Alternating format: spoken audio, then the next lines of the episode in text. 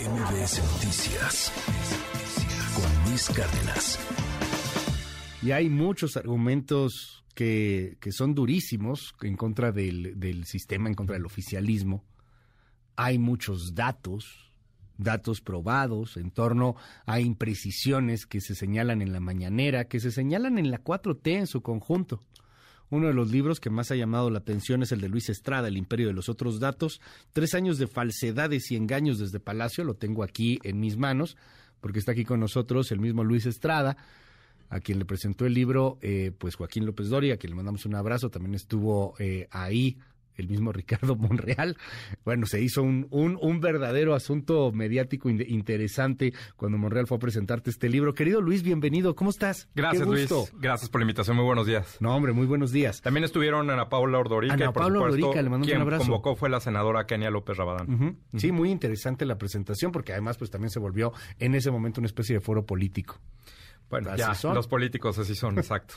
Oye, dime algo, en, en este libro eh, recopilas muchas de las cosas que han venido estudiando, que has venido estudiando desde Spin, desde que comenzaron las mañaneras, día tras día, midiendo la duración, el número de palabras, cuáles son las palabras que más se usan, cuáles son cuestiones imprecisas o francamente mentiras, cuáles son cuestiones reales, las preguntas que parecieran eh, pues parte de todo un espectáculo, un show.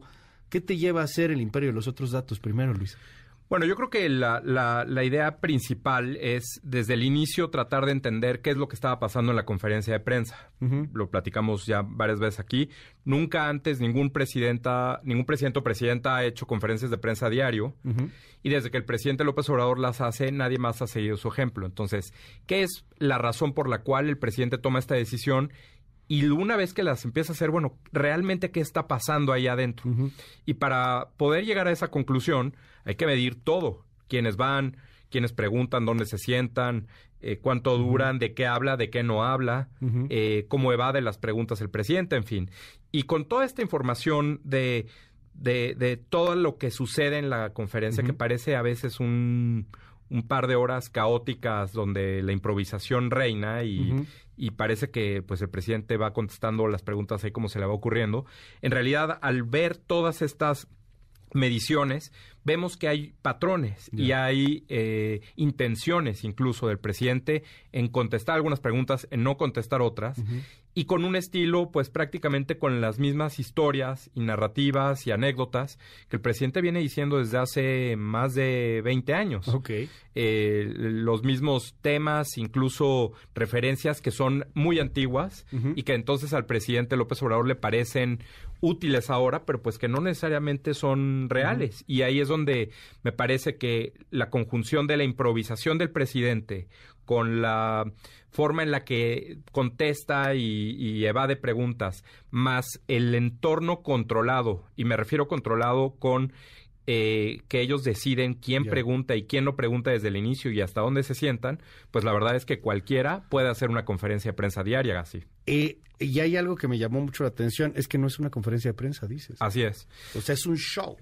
Pues sí, y yo te diría... Es un impro, dirían eh, los actores. Es un show, pues, la verdad, o sea, si, si tomamos en cuenta que es de política, Ajá. que es con alguien que, pues, no tiene mucha gracia y que es algo que se repite constantemente, pues yo te diría que es un mal show.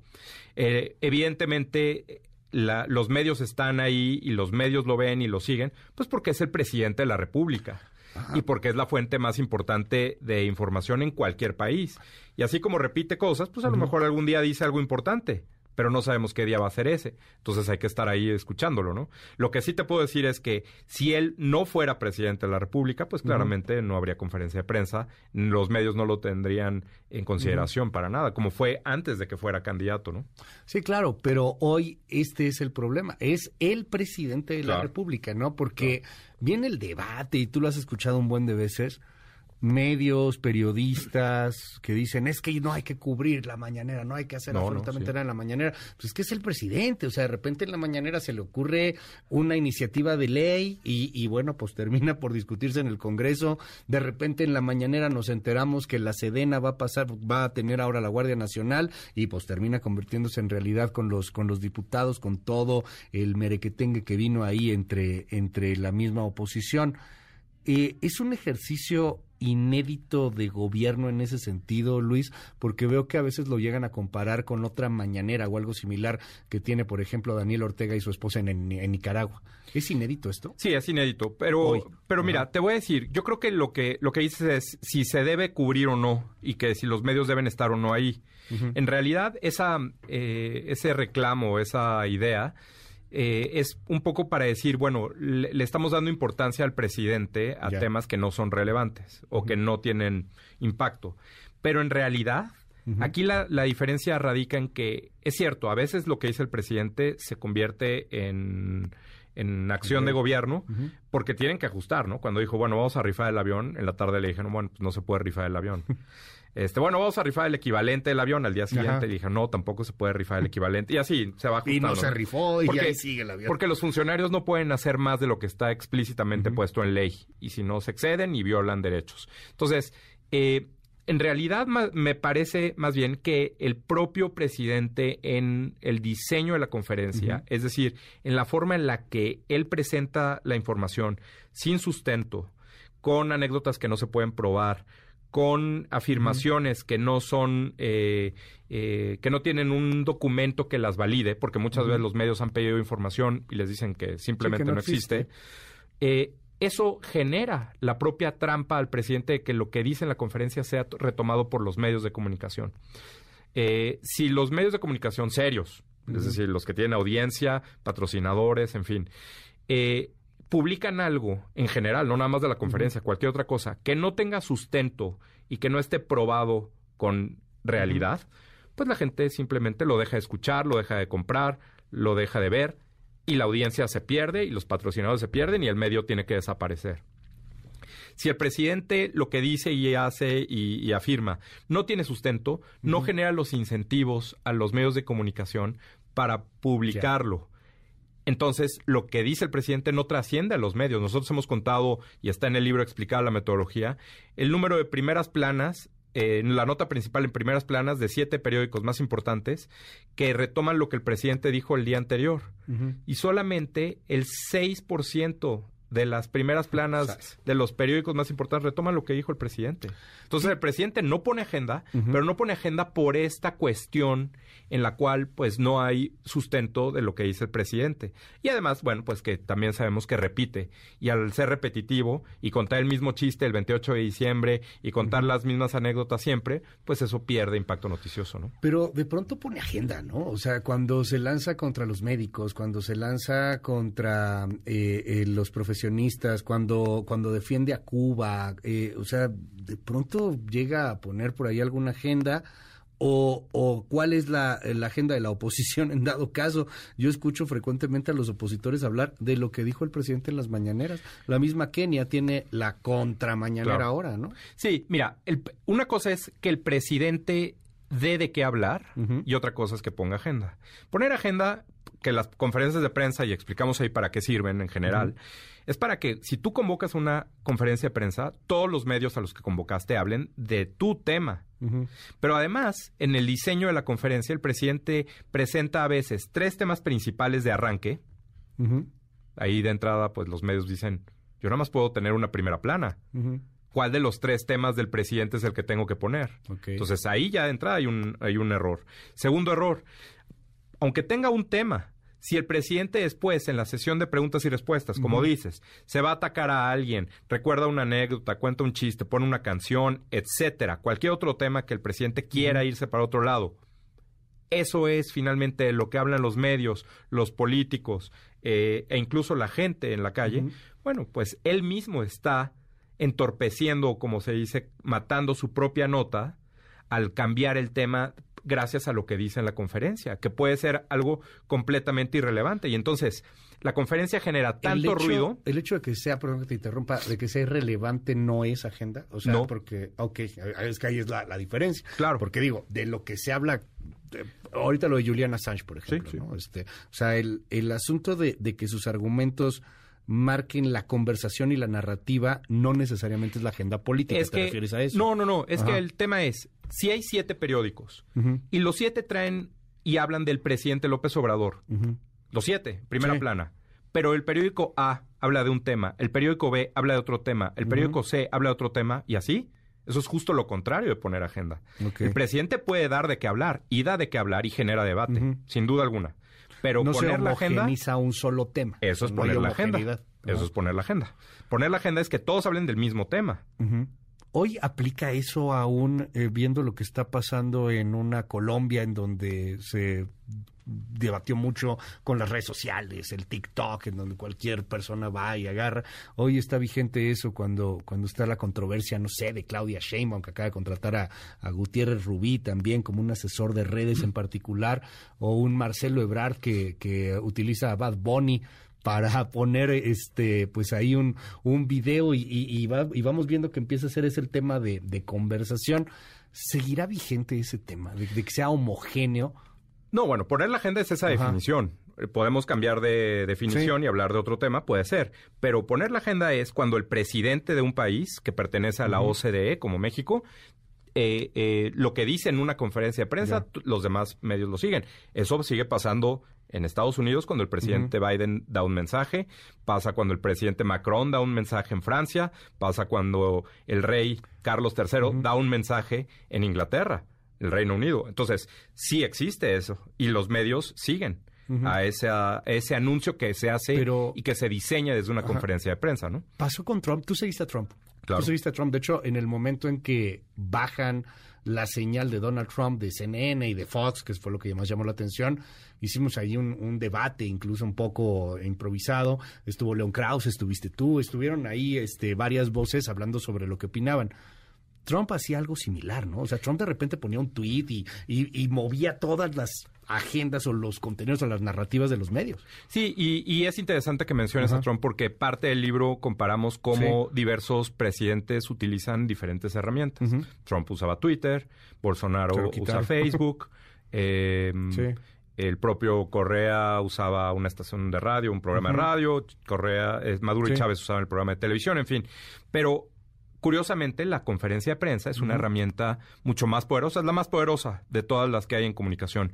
Y el presidente Trump evitó las conferencias de prensa. Es más, eh, se llegó a hablar que la conferencia de prensa de los presidentes en Estados Unidos ya estaba muerta porque el presidente Donald Trump evitaba dar conferencias de prensa. ¿Cuál es la diferencia? Que él no tenía controlada la prensa. Sí, claro, ella sí preguntaba. No, no, no, no es que aquí no pregunten, es que el diseño con el cual se accede al Palacio, a Palacio Nacional, se sientan hasta adelante y el presidente da la palabra, está controlado para que nadie difícil pregunte. Por eso el presidente López Obrador, que da tantas conferencias en México, van más de 930. Chas. Eh, y, cuando, y cuando lo publicaste iban 700, ¿no? Exacto. Era el final de los tres años. En la contraportada, 700 mañaneras. ¿Cuántas lleva ahorita? 928, me parece. Con esta. Sí. Ajá pero, pero en todo caso, el presidente Donald Trump las evitaba de la misma forma que el presidente López Obrador las evita cuando va de gira, por ejemplo. Ya. El presidente López Obrador no aguantaría preguntas en una gira fuera de un ambiente controlado. Por esto te digo, cualquiera con ese formato puede hacer una conferencia de prensa diaria, tú, yo, quien sea. Sí, porque no es una conferencia de prensa y eso queda ahí muy claro. Así es. Eh, sin embargo, aquí yo te, te preguntaría, eh, en el asunto documentado y aquí están los datos, eh, Luis, ¿no? No es que se sea opositor, no es que uno no esté de acuerdo con López Obrador, no es que uno... No, a ver, aquí están los datos. Las mentiras, las eh, falsas declaraciones, las imprecisiones, ahí están los resultados también. Pero ¿por qué tiene tanta popularidad? Y, no, y no cito a uno, pongamos Oráculos, promedio de todos, 60% de popularidad para todo lo que está documentado, me parece demasiado, demasiado. Sí, mira, ahí e, es una pregunta muy recurrente y la, la, respuesta es eh, directa. No hay un estudio que demuestre, porque no había conferencias de prensa diario, no ha habido nunca, no hay un estudio que demuestre la relación directa o relación causal entre conferencias de prensa y aprobación. Y la aprobación es un concepto muy abstracto, los mismos encuestadores lo saben. La forma en la que la preguntes, si dices el nombre, si dices aprobación, si dices el trabajo, si dices el desempeño, diferentes cosas. Y son multifactoriales porque la gente piensa en diferentes eh, imágenes del presidente cada vez que le preguntan eh, sobre la aprobación. Hay una cuestión que sí es diferente y que va directamente en la aprobación y es el dinero que entrega el presidente en los programas sociales. Ese debe ser uno de los factores más importantes.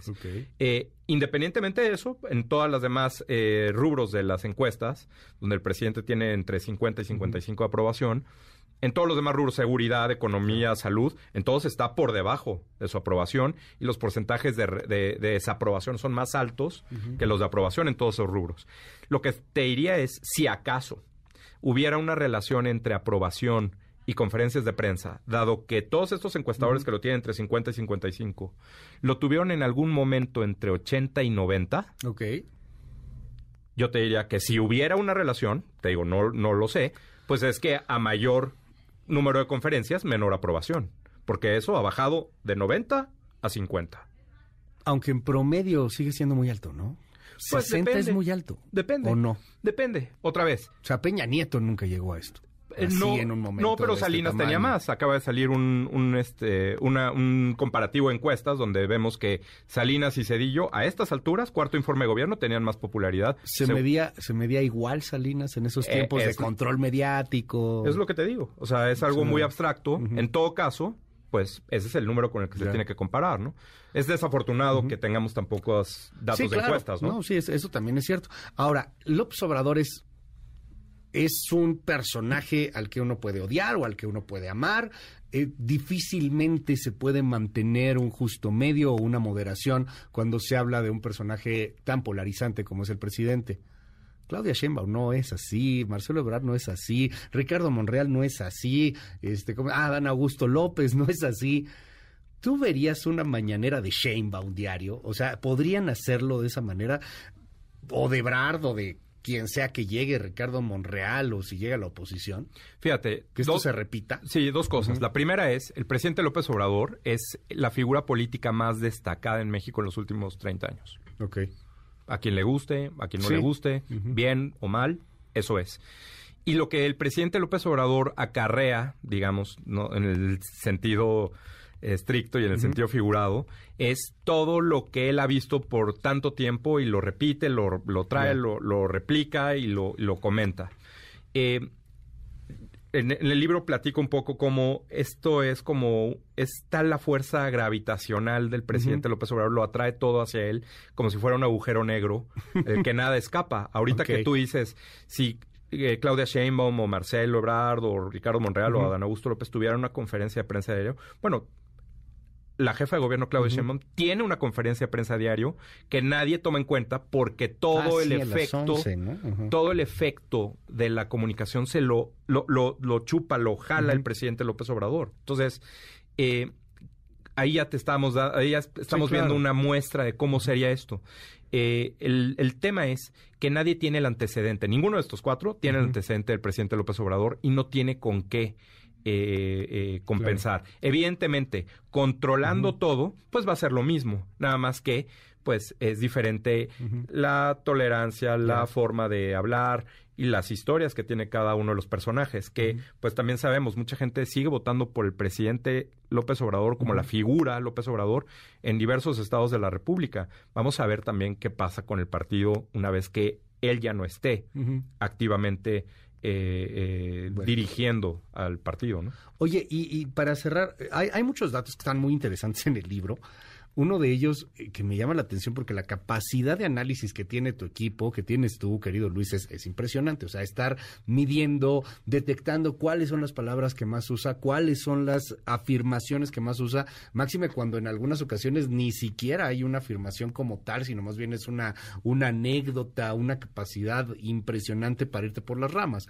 Eh, algunos datos que nos puedas compartir. O sea, por ejemplo, ¿qué es lo que más dice López Obrador? Las palabras que más menciona son corrupción, pueblo, eh, conservadores. Conservadores la cambió, competía en algún momento con neoliberales, pero luego cuando él empezó a decir que él era liberal, como Juárez, y que el neoliberalismo y que el entonces ya como que se cruza el cable y entonces mejor cambió a conservadores. Eh, más o menos, y eso ha seguido siendo, ¿no? Los ataques este año, en el cuarto año, han sido eh, mucho más eh, hacia sus adversarios, como él le llama, reales o imaginarios, dependiendo cada quien, y eh, ha cambiado de hablar más al inicio de Juárez y de Madero, por ejemplo, habla ahora más de Calderón, Ok. Eh, mucho más que Benito Juárez, ¿no? Entonces, eh, o sea, Calderón habla más que de Benito Juárez. Mucho vaya. más. Eh, casi al y doble. más que ningún otro pre- expresidente, Sin supongo. duda alguna, O sea, sí. Calderón le gana a, A todos Salinas, los demás, a a- Peña, este Cedillo, A todos. Fox, todo. Del- de lo que él llama el periodo Neoliberal neoliberal, que son o 36 neoporfirista, años. ¿no? Exacto. Que, que, por cierto, a veces incluye y a veces no a Miguel de la Madrid. Ok. Yo creo que uno porque ya falleció, pero también porque él, el propio. López Obrador, fue funcionario en ese sexenio con Miguel de la Madrid. Entonces, mejor no se mete a explicar que él fue el- parte de esa, periodo. de esa, de esa par- de ese grupo, ¿no? Entonces, creo que hay, hay una eh, hay una forma de sistematizar toda esta información que te dice una historia diferente a lo que se ve todos los días. Claro. E incluso una vez que entendemos todos los datos, incluso quién los ve, que vemos que solamente el 5% de sus seguidores en Facebook ve la conferencia, solo el 5%, te diría, si, la, si, si sus seguidores vieran la conferencia, a lo mejor su aprobación caería. Nadie ve la conferencia. Mil gracias, querido Luis Estrada. Y está disponible el Imperio de los otros datos en todas las plataformas. Todas las librerías, todas las plataformas. eh, Digital o físico, en cualquier lado lo, lo encontramos. Te ha ido muy bien, además. Sí, va muy bien. Están entre, entre los número uno de Amazon, si no me equivoco. Así es. En ventas lo, lo estamos checando ahorita. Me- muchas gracias y felicidades, Luis. Al contrario, gracias por la invitación. Muy buenos días. MBS Noticias con Luis Cárdenas.